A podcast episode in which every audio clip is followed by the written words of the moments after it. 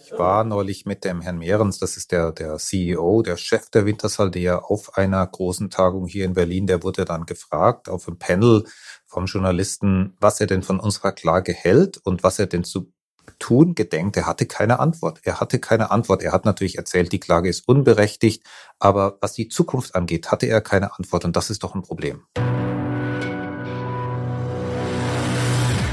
Erdgas ist die neue Kohle. Der Podcast über den neuen Zündstoff im Klimakampf. Produziert von der Deutschen Umwelthilfe. Hallo, mein Name ist Nadine Bethke und Thema unseres Podcasts heute ist Deutschlands Öl- und Gasgigant, wie die Deutsche Umwelthilfe Wintersaldea zum Klimaschutz verpflichten will. Willkommen. Mit mir im Studio sind heute Rechtsanwalt Dr. Remo Klinger und Bundesgeschäftsführer der Deutschen Umwelthilfe Sascha Müller-Krenner. Ich grüße euch. Guten Morgen. Ja, hallo Nadine. Hi. Wer seid ihr? Warum habe ich euch eingeladen? Könnt ihr mal erzählen, so zwei, drei Worte zu euch? Remo? Ja, ich bin Rechtsanwalt und arbeite schon seit oh, vielen Jahren für die Deutsche Umwelthilfe, im Umweltrecht seit über 20 Jahren tätig. Und ähm, wenn man im Umweltrecht als Anwalt arbeitet, dann ist das natürlich vor allen Dingen Klimaschutzrecht, was in den letzten Jahren an Arbeit zu tun ist. Und deswegen bin ich mit diesem Verfahren befasst. Willkommen. Sascha, wer bist du? Ich bin jetzt schon seit sieben Jahren hier als Geschäftsführer bei der Deutschen Umwelthilfe mit Klimathemen, Energiethemen, Energiesicherheit beschäftige ich mich aber allerdings schon sehr viel länger, schon seit fast 30 Jahren. Das ist insofern ein Thema, was mich während meiner ganzen beruflichen Laufbahn begleitet hat. Okay. Ich komme auch gleich zu Sascha. Du verklagst Wintersaldia persönlich. Warum? Wer ist Wintersaldia? Wintersaldea ist das größte Öl- und Gasunternehmen in Deutschland und eines der größten in Europa. Ein Unternehmen, was wenige Menschen kennen, hat mehrfach den Namen gewechselt. Vielleicht ist das der Grund. Wichtig ist zu wissen, gehört zu zwei Dritteln der BASF, also einem großen deutschen Chemieunternehmen, und zu einem Drittel einem russischen Oligarchen. Das ist auch eine interessante Verknüpfung. Und als großes Öl- und Gasunternehmen ist das Geschäft des Unternehmens äh, Öl und Gas zu fördern und das Ganze zu verkaufen. In Deutschland, in Europa und weltweit. Und natürlich hat diese Verbrennung dieser fossilen Energieträger immense Auswirkungen auf das Klima. Und ich fühle mich als Person, als Individuum, so wie die anderen 80 Millionen Deutschen, ähm, eben von den Klimaauswirkungen äh, betroffen und dadurch in meinen Freiheitsrechten eingeschränkt. Ich möchte, dass das Unternehmen aufhört, aus dem fossilen Öl- und Gasgeschäft aussteigt und deswegen die Klage. Okay. Erinnert mich so ein bisschen an den Beschluss des Bundesverfassungsgerichts im letzten Frühjahr. Remo, kann man da einen Zusammenhang sehen? Ja, den muss man natürlich sehen. Das Bundesverfassungsgericht hat vor circa einem Jahr entschieden, dass die Bundesregierung verpflichtet ist, das Klimaschutzgesetz nachzubessern. Grund ist, dass das Bundesverfassungsgericht anerkannt hat, dass wir nur noch ein bestimmtes Budget an Treibhausgasen zur Verfügung haben. Jede Überschreitung dieses Budgets wird unweigerlich dazu führen, dass wir kurz vor Ende dieser Überschreitung des Budgets drastische Freiheitseinbußen hinnehmen müssen. Denn das Bundesverfassungsgericht hat klargestellt, dass die Einhaltung des Pariser Abkommens deutsches Verfassungsrecht ist. Und wenn dieses Abkommen eingehalten werden soll und wir dadurch nur noch ein bestimmtes Budget zur Verfügung stehen haben, dann müssen wir jetzt dringend schneller und drastischer beim Klimaschutz rangehen um später viel zu drastische Maßnahmen, nämlich Freiheitseinschränkungen etc. zu vermeiden. Das ist die Logik des Beschlusses des Bundesverfassungsgerichts und genau diese Logik können wir und müssen wir auch auf Unternehmen übertragen, die für Treibhausgasemissionen verantwortlich sind, die größer sind als die von ganzen Staaten. Nehmen wir Wintersaldea, die sind für Treibhausgasemissionen verantwortlich, die mehr größer sind als das ganze Land Österreich. Und deswegen können wir uns nicht nur auf die Staaten beschränken, sondern müssen die großen Unternehmen in den Blick nehmen und da natürlich diejenigen, die in Deutschland ihren Sitz haben. Und dazu zählt Wintersaldea. Und deswegen ähm, übertragen wir diese Logik des Bundesverfassungsgerichts auf Unternehmen dieser Art. Was forderst du denn in deiner Klage, Sascha? Ganz konkret, auf welche Dinge beziehst du dich? Du hast gesagt Freiheitsrechte. Du fühlst dich eingeschränkt in deiner Freiheit, noch weiterhin leben zu können? Oder wie muss man sich das vorstellen? Ja, es geht mir um zwei Dinge. Das eine ist, äh, dass natürlich der Klimawandel Auswirkungen haben wird auf mich und auf viele, viele andere. Das andere ist, dass irgendwann natürlich der Punkt kommt, wo Klimaschutzmaßnahmen so radikal werden, dass sie natürlich auch in unsere Freiheitsrechte eingreifen, dass äh, also höhere Energiepreise, Beschränkungen bestimmter Tätigkeiten mit dem Autofahren, Beschränkungen der Art und Weise, wie wir heizen. Also je länger wir warten, desto radikaler werden die Maßnahmen, die getroffen werden müssen. Und natürlich wäre es besser, sagen wir mal, schrittweise vorzugehen, damit äh, die Auswirkungen auf uns alle persönlich jetzt nicht so drastisch sein werden. Und ich und meine beiden Mitkläger fordern von der Wintershaldea konkret zwei Dinge. Das eine ist, dass das Unternehmen endlich, und das gilt natürlich für alle großen Unternehmen, einen Plan vorlegt, wie es innerhalb seines CO2-Budgets, und das hat Herr Remo Klinger gerade erklärt, wir haben als Menschheit ein verbleibendes CO2-Budget um die Atmosphäre nicht zu überlasten. Und das kann man runterbrechen auf einzelne Unternehmen und auch die Wintersaldea muss in diesem CO2-Budget bleiben. Das ist das eine, was wir fordern. Und das zweite ist äh, keine neuen Öl- und Gasförderprojekte, weil wir müssen ja raus aus Öl und Gas und da kann es überhaupt nicht sein, noch weitere Ölfelder, Gasfelder aufzuschließen, sondern sukzessive müssen wir ja aussteigen aus diesen fossilen Energieträgern. Okay. Und warum habt ihr euch jetzt Wintershaldea rausgepickt? Die sind die größten, die schmutzigsten in Deutschland oder warum? Zwei Dinge. Das eine ist, es ist das größte Öl- und Gasunternehmen in Deutschland und dann ist es ein Unternehmen, was mit dem Umstieg auch noch überhaupt nicht begonnen hat. Es gibt ganz viele Energieunternehmen, die haben verstanden, wir verkaufen Energie, wir verkaufen Strom, wir verkaufen Wärme und das kann man natürlich über Kohle, Öl und Gas machen, aber man kann das auch über erneuerbare Energien machen. Und sie bieten dann irgendwann einfach mal weiter Strom und Gas an, aber eben aus Erneuerbaren produziert. Die Wintersaldea nicht. Die Wintersaldea ist 100 Prozent noch im Öl- und Gasgeschäft und hat auch überhaupt keinen Plan, das zu ändern. Und das ist das Problem und deswegen haben wir einfach uns dieses Unternehmen vorgenommen. In anderen Ländern in Europa gab es ja auch die Klagen gegen Shell. Meines Wissens war das in den Niederlanden. Und in Frankreich war es ja die Klage gegen Total. Ist das vergleichbar, Remo? Ist es der gleiche Hintergrund? Werden da auch die sozusagen von einzelnen Akteuren, einzelnen Privatpersonen genau diese Unternehmen verklagt oder ist das was anderes? Es ist vergleichbar, aber es ist nicht dasselbe. So muss man es wohl sagen. Wir haben die Überlegungen, ob wir und wie wir gegen Unternehmen vorgehen sollten, schon nach dem Beschluss des Bundesverfassungsgerichts von 24. März 2021 begonnen. Der ist uns ja Ende April 2021 zugestellt worden. Da haben wir dann überlegt schon, wie wir das auch mit Unternehmen, ähm, inwiefern die dort auch relevant sind. Und die Shell-Entscheidung aus Holland kam dann, glaube ich, erst im Juni 21. Aber sie hat uns bestätigt darin, dass das ein, ein richtiger Weg ist, den wir da gehen. Wir müssen in Deutschland gleichwohl immer auch juristische Begründungen finden, die auf unser Rechtssystem taugen. Wir können nicht einfach die Entscheidung aus Den Haag nehmen und die in einen Translator eingeben und dann äh, schicken wir die hier zum Gericht und dann ist es das Gleiche. Nein, das funktioniert so nicht, sondern wir haben eine ganz andere Rechtskultur als in Holland. Wir haben eine ganz andere äh, Tradition, eine ganz andere ähm, rechtliche Grundlagen auch und darauf müssen wir es an, anpassen und orientieren. Und deswegen orientieren wir uns in den Klagen maßgeblich an der Entscheidung des Bundesverfassungsgerichts, wenngleich es im Ergebnis wahrscheinlich das gleiche oder in ähnlicher Art landen, ähm, enden würde wie bei der Shell-Klage in Holland. Insofern ist es ähm, sozusagen, hat es ähnliche Hintergründe. Die rechtliche Begründung ist aber dann doch sehr unterschiedlich. Und das bezieht sich auch auf Frankreich. Da ist genau die gleiche Gemengelage, unterschiedliches ja, Recht. Ja, haben wir die gleiche, genau, haben wir die gleiche Gemengelage. Französisches Recht ist da auch nochmal sehr, sehr anders. Also man kann da nicht also sagen, immer den gleichen, äh, die gleichen Begründungsmuster wählen. Das wird meines Erachtens nicht funktionieren. Das haben wir auch sozusagen, dass diese Vermutung nicht ganz falsch ist, haben wir ja auch schon in der verfassungsrechtlichen Auseinandersetzung gesehen, die wir gegen die Bundesregierung geführt haben. Dort gab es ja auch die Ochenda-Entscheidung, aus Holland schon ähm, in den Jahren 2016 bis 2019. Und äh, viele hatten auch unter den Juristen gedacht, naja, das könne man so in Deutschland doch übertragen und das Bundesverfassungsgericht wird es dann ähnlich urteilen. Ist aber nicht so. Wenn man sich die Entscheidungen nebeneinander legt, sind die im Ergebnis und in der Begründung ähm, komplett anders, wenngleich sie beide sehr positiv sind. Aber wir brauchen da eigene Zugänge, eigene auch äh, rechtliche Überlegungen und die 126 Seiten, die das Bundesverfassungsgericht in der Klimaschutzentscheidung geschrieben hat, unterscheiden sich schon deutlich von den auch äh, von der Seitenzahl her deutlich wenigeren Seiten, die man in Holland dafür brauchte. Das ist einfach eine andere Kultur Und manchmal sagt man, unsere deutsche Rechtskultur ist da ein bisschen mehr verkopfter und noch ein bisschen komplizierter. Machen wir uns das alles, könnte doch alles viel einfacher sein, muss doch auch so sein. Ja, aber so ist die Welt nun mal nicht und deswegen müssen wir uns da manchmal ein bisschen mehr Gedanken machen. Ich möchte nochmal jetzt auf unsere Unternehmensklage Wintersal Dia zurückkommen.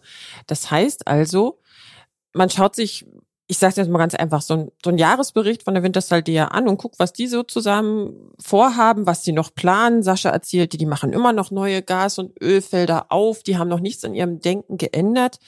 Und, und dann sagt man, okay, dieses Unternehmen ist spannend, das verklagen wir jetzt. Oder, oder wie muss man sich das vorstellen? Könnt ihr mal beide ein bisschen aus dem Nähkästchen plaudern? Vielleicht Sascha. Ja, so ein bisschen. Oder Remo. Alles oder, gut. Ich fange mal an, vielleicht so, so ein bisschen muss man sich natürlich entscheiden, wenn man rechtlich neue Wege beschreitet. Und diese Unternehmensklimaklagen sind rechtlich komplett neue Wege. Das wissen wir. Deswegen ähm, können wir auch nicht auf hergebrachte Muster zurückgreifen. Wir müssen Begründungen neu finden. Wir müssen die Entscheidung des Bundesverfassungsgerichts auswerten. Inwiefern lässt sie sich auf Unternehmen übertragen? Das ist Neuland, juristisches Neuland. Und dann muss man natürlich entscheiden, äh, klagt man jetzt gegen, äh, gegen sehr, sehr viele Firmen, weil man kann die Begründung natürlich auch auf viele Firmen übertragen oder gegen wen klagt man dann? Und dann schaut man sich erstmal Branchen an.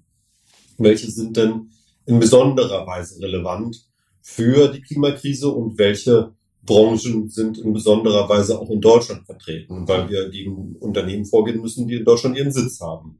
Und da hat sich dann bei unserer mit der DOH-Recherche ähm, natürlich relativ schnell herausgestellt, dass die Automobilbranche und Gas- und Ölbranche natürlich ähm, zwei der wesentlichen Treiber sind. Und dann schaut man sich, wenn man diese Branche herausgearbeitet hat und sich vergewissert hat, dass man nur bestimmte Musterklagen erstmal nehmen kann und sollte, weil es ein rechtliches Neuland ist, schaut man sich innerhalb der Branchen an, wer bewegt sich denn da wie, wer stellt sich da wie auf, wer ist noch der ganz alte Dinosaurier, der da unterwegs ist und wer hat sich schon etwas anders geöffnet und welche Marktmacht hat wer. Und wenn man sich diese Fragen stellt, dann landet man bei Öl und Gas relativ schnell bei Windersaldea und bei der Automobilbranche bei Daimler und BMW. Und deswegen haben wir uns diese Fragen so gestellt und sind zu diesen Ergebnissen gekommen. So lässt sich, glaube ich, ähm, äh, relativ einfach nachvollziehbar erklären. Sascha, hast du denn den Jahresbericht von Wintersaldea gelesen oder wie kamst du zu der Entscheidung? Ja, ich habe ihn gelesen und da erschrickt man eben, weil es überhaupt kein Problembewusstsein gibt, was den Klimawandel angeht und auch überhaupt keine Gedanken darüber, wie denn eine jetzt Zukunft des Unternehmens aussehen kann ohne fossile Energien. Und jetzt habe ich ja nichts gegen das Unternehmen Wintersaldea. Ich habe jetzt auch nichts gegen die Aktionäre, also gegen die BASF und gegen äh, die, diese russische Geschäftsgruppe, die da auch noch dahinter steht, äh, die sollen ruhig ihr Geld verdienen, das ist ja nicht das Problem, aber doch bitte nicht auf Kosten unseres Klimas. Und äh, wie jedes Unternehmen muss sich die Wintersaldea darüber Gedanken machen, wenn wir irgendwann mal kohlenstofffrei, dekarbonisiert, treibhausgasneutral sein möchten zur Mitte dieses Jahrhunderts und für Deutschland laut Klimaschutzgesetz in 2045, wie kommt man denn dahin? Und im Jahresbericht steht nichts drin. Fast jedes Energieunternehmen hat inzwischen Projekte im Bereich erneuerbare Energien. Die Wintersaldea nicht. Da gibt es ein kleines Forschungsprojekt im Bereich Wasserstoff. Ansonsten Fehlanzeige. Und das muss sich eben ändern. Also das Unternehmen muss sich einfach überlegen über die nächsten Jahrzehnte, wie kommen wir da raus? Es gibt ganz viele andere Unternehmen, die haben ihr Geschäftsmodell vollständig geändert. Klassisches Beispiel ist das Unternehmen Nokia, hat mal Gummistiefel produziert, dann Handys, dann Navigationsgeräte. Das heißt immer noch Nokia, es verdient immer noch Geld, aber mit anderen Dingen. Und sehr viele Energieunternehmen haben zum Beispiel inzwischen ganz viel auch Sonne, Geothermie, Windenergie im Portfolio, die Wintersaldea nicht. Das heißt, das heißt aber, das würdest du Wintersaldea jetzt äh, anraten, hört auf mit eurem Gas- und Ölgeschäften und investiert jetzt in Windräder?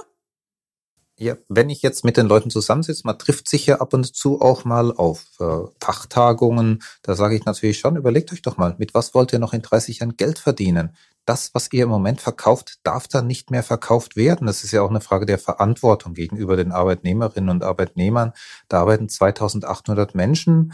Ähm, die haben jetzt teilweise noch ein paar Berufsjahrzehnte vor sich und irgendwann aber wird das Geschäftsmodell verboten sein aus Klimaschutzgründen. Ab 2045 dürfen wir in Deutschland laut Klimaschutzgesetz des Bundes, das hat sich jetzt auch nicht die deutsche Umwelthilfe ausgedacht, keine fossilen Energien mehr verbrennen. Das heißt, ein verantwortungsvolles Unternehmen fängt doch jetzt an, umzustellen. Jetzt macht die Wintersalder aber das Gegenteil. Da gibt es denn die Idee, in diesem Jahr an die Börse zu gehen, zusätzliches Geld einzusammeln für zusätzliche fossile Projekte im In- und Ausland. Und das ist verantwortungslos und deswegen gehen wir da rechtlich vor und äh, versuchen natürlich auch politisch äh, hier was zu ändern. Spannend.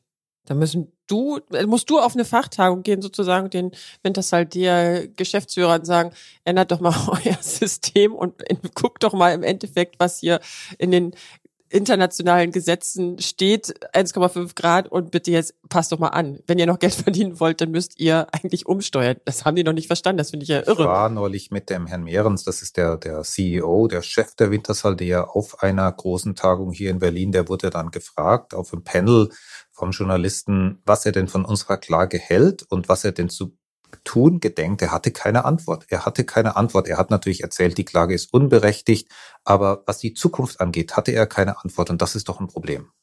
In jedem Fall.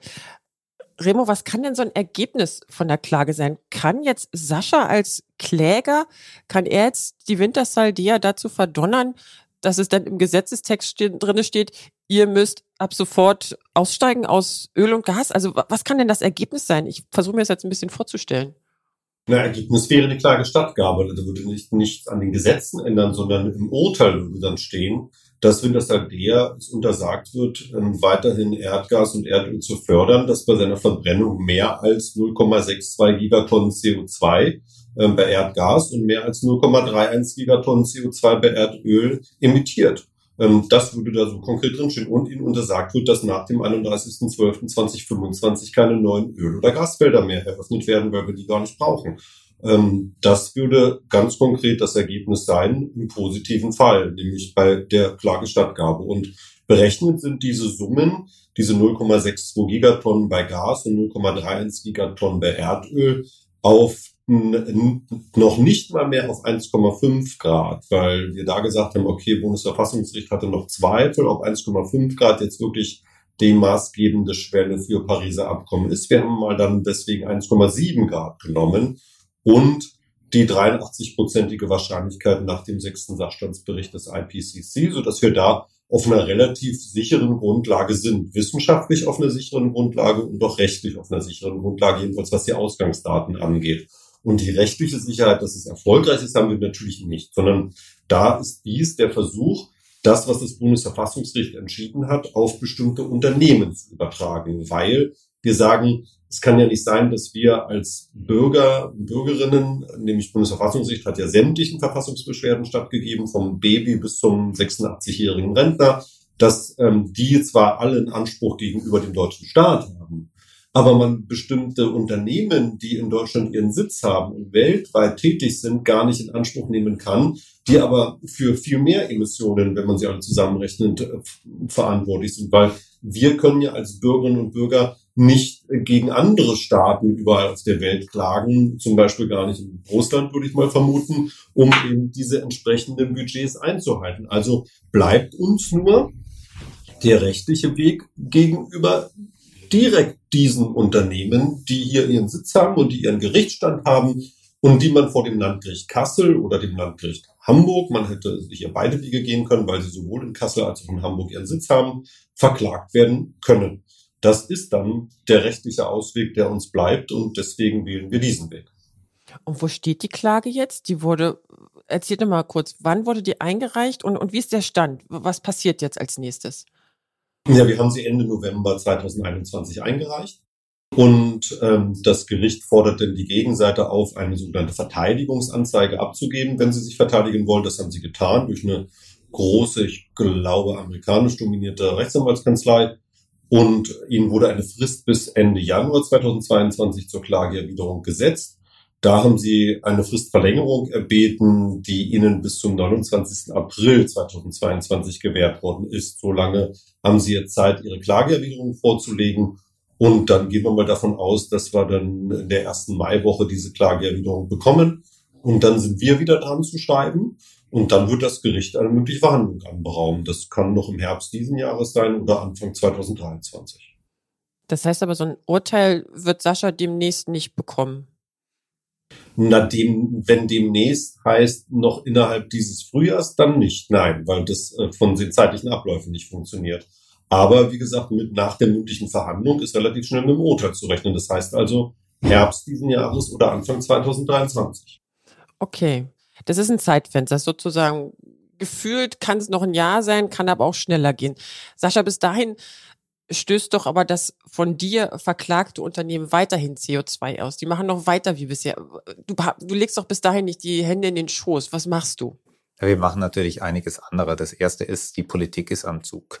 Wir brauchen genau wie bei der Kohle, wir brauchen einen Ausstiegsplan aus Öl und aus Gas. Natürlich nicht über Nacht, aber sagen wir, innerhalb der nächsten Jahrzehnte. Äh, wir brauchen ein geplantes Vorgehen, um umzustellen auf erneuerbare Energien, was dann aber eben auch die Unternehmen entsprechend verpflichtet. Und da ist es ganz, ganz wichtig im Blick zu haben, da geht es eben nicht nur um das, was in Deutschland passiert, sondern auch um das, was zum Beispiel bei der Öl- und Gasförderung außerhalb Deutschlands passiert. Da haben wir natürlich als äh, deutsche Bundesregierung doch als Bürgerinnen und Bürger dieses Landes auch eine Verantwortung, wenn wir Produkte aus anderen Teilen der Welt importieren und sie dort dann eben Verheerungen am Klima, aber sehr oft natürlich auch an der Natur weil die Öl- und Gasförderung, die ist ja mit ungeheuren Belastungen auch der Natur und der biologischen Vielfalt verbunden. Und insofern diese Verantwortung, die muss die Politik wahrnehmen. Wir brauchen diesen Öl- und Gasausstiegsplan. Das ist das eine. Und das zweite ist, äh, es äh, gibt, was viele auch nicht wissen, auch in Deutschland noch Öl- und Gasförderung. Es äh, wird nach Öl gebohrt im Nationalpark Schleswig-Holsteinisches Wattenmeer durch das Unternehmen Wintersaldea. Die größte deutsche Ölförderstelle äh, liegt dort mitten im Nationalpark und es wird auch sehr viel Gas äh, weiter gefördert, äh, vor allem in Norddeutschland, aber nicht ausschließlich.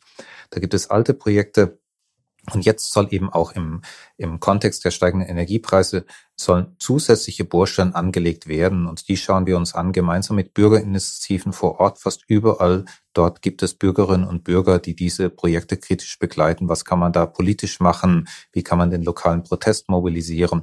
Kann man dort rechtlich vorgehen? Das sind so diese Dinge. Und das Dritte ist, dass wir natürlich gerade in dieser Zeit auch die Gas und Ölimporte vor allem aus Russland sehr, sehr kritisch in den Blick nehmen. Die Wintersaldea bezieht äh, schon heute über die Hälfte des Erdgases, was sie vertreibt, aus Russland und ein Drittel des Erdöls, wenn man sich die Reserven, die dort liegen, mal anschaut. Also vor allem beim Erdgas äh, sind äh, zwei Drittel der Reserven, die die Wintersaldea hat, die liegen unter russischem Boden und die dürfen natürlich ähm, nicht gehoben werden, diese Reserven, äh, weil das nun tatsächlich mit den Klimazielen nicht mehr vertretbar wäre. Die müssen unter der Erde bleiben. Und können wir noch Außenstehende aktivieren, da auch nochmal Dinge zu pushen? Also ist es auch sinnvoll, dass du noch eine Art Unterstützung kriegst für deine, weißt du, warte, wie heißt es richtig? Unternehmensklimaklage? Brauchst du nochmal eine gewisse Öffentlichkeit? Kann man da nochmal Wintersaldea so ein bisschen Druck machen? Oder ist das jetzt wirklich so eine juristische Situation und da müssen, das müssen wir jetzt aushalten, bis da sozusagen die erste Entscheidung, eine Antwort kommt? Also wir haben ja jetzt, glaube ich, inzwischen alle auch gemerkt, dass diese große Abhängigkeit von fossilem Öl und Gas ein Riesenproblem ist. Nicht nur für das Klima, sondern auch für die Energieversorgung in unserem Land, auch für die Sicherheit in Europa, gerade was die Öl- und Gasimporte aus Russland angeht. Und insofern haben wir jetzt schon ein sehr viel größeres öffentliches Bewusstsein darüber, dass wir hier ein Problem haben und dass letztendlich der Ausweg ist, auf Klimaschutz und erneuerbare Energien zu setzen. Wir arbeiten da mit äh, Umweltorganisationen, mit Naturschutzorganisationen, mit Bürgerinitiativen aus dem In- und aus dem Ausland zusammen. Die haben es teilweise sehr, sehr schwierig. Also in Russland ist es schwieriger für zivilgesellschaftliche Kräfte als bei uns. Das ist ja glaube ich, auch bekannt. Und wir brauchen aber natürlich auch die Unterstützung der Öffentlichkeit hier in Deutschland. Also wir brauchen Sie, ähm, die Sie jetzt äh, hier zuhören, natürlich machen Sie mit, wenn wir Protestaktionen starten, Protestmails, Petitionen, wenn wir uns an den Gesetzgeber wenden, unterstützen Sie uns hier. Wenn Sie lokal an einem Ort ein eigenes Öl- und Gasförderprojekt haben, treten Sie der BI ab bei. Wir freuen uns natürlich auch über finanzielle Unterstützung, Klimaklagenpartnerschaften. Wir sind eine spendenfinanzierte Organisation. Also diese Unterstützung ist für uns ganz, ganz wichtig, weil wir werden dieses Problem nicht über Nacht lösen. Das äh, Gerichtsverfahren ist das eine, aber die politische Auseinandersetzung um die Öl- und Gasförderung, die wird das nächste Jahrzehnt, wenn nicht die nächsten Jahrzehnte weitergehen. Da brauchen wir einen langen Atem. Vielen Dank. Das hört sich wirklich alles nach sehr langem Atem an. Zum einen, dass die, weil die juristischen Prozesse ja auch immer ein bisschen dauern. Aber 2045 ist eigentlich übermorgen. Und eigentlich müssen wir da sofort ganz viel machen. Ich danke euch. Und ich finde es echt erschreckend, dass Sascha im Endeffekt auf Fachtagung geht und dem CEO von Wintersaldea eigentlich sagen muss, änder dein Konzept, änder dein Business äh, Case, weil sonst wirst du irgendwann nicht mehr Geld verdienen können. Sehr irre. Remo, hast du noch was zu ergänzen? Möchtest du noch was sagen zu dem, was wir jetzt hier besprochen haben? Ich, ich frage jetzt einfach mal ganz gemein, wie viele Unternehmen müssen dich noch vor dir äh, äh, in Angst, in, nee, Angst bekommen? Denn Angst soll ja gerade keiner bekommen, sondern das, was Sascha sagte, finde ich eben auch das Wesentliche, dass die Unternehmen begreifen müssen und vielleicht ist der Groschen tatsächlich noch nicht bei allen gefallen, dass äh, sie teilweise Geschäftsmodellen anhängen, die gesetzlich verboten sein werden in wenigen Jahren. Ähm, und das, was sie jetzt tun, später oder schon recht bald nicht mehr erlaubt sein wird. Und die entsprechende Umsteuerungen jetzt erforderlich sind, damit sie nicht dann irgendwann kurz vor Ablauf dieser Fristen bei der Politik auflaufen und sagen, bitte, bitte, bitte, wir wussten ja davon nichts. Nein, es wussten es alle. Und wer es bis heute nicht gehört hat, der wollte es nicht hören. Und wer nicht handelt, der muss manchmal auf rechtlichen Wege dazu gezwungen werden. Das ist der Versuch, den wir unternehmen. Und dazu tun wir das. Wer nicht hören will, muss fühlen. Ich glaube, das ist die Devise, die hier unter diesem Podcast steht. Ich danke euch beiden herzlich. Remo, Sascha, sehr spannendes Gespräch. Ich habe viel gelernt, viel mitgenommen und anscheinend, dass Umweltverbände Industriepolitik besser machen können als die zuständigen Ministerien. Wie gesagt, herzlichen Dank. Vergesst nicht, unseren Podcast zu teilen und zu abonnieren. Alle Infos wie immer auf www.duh.de slash podcast.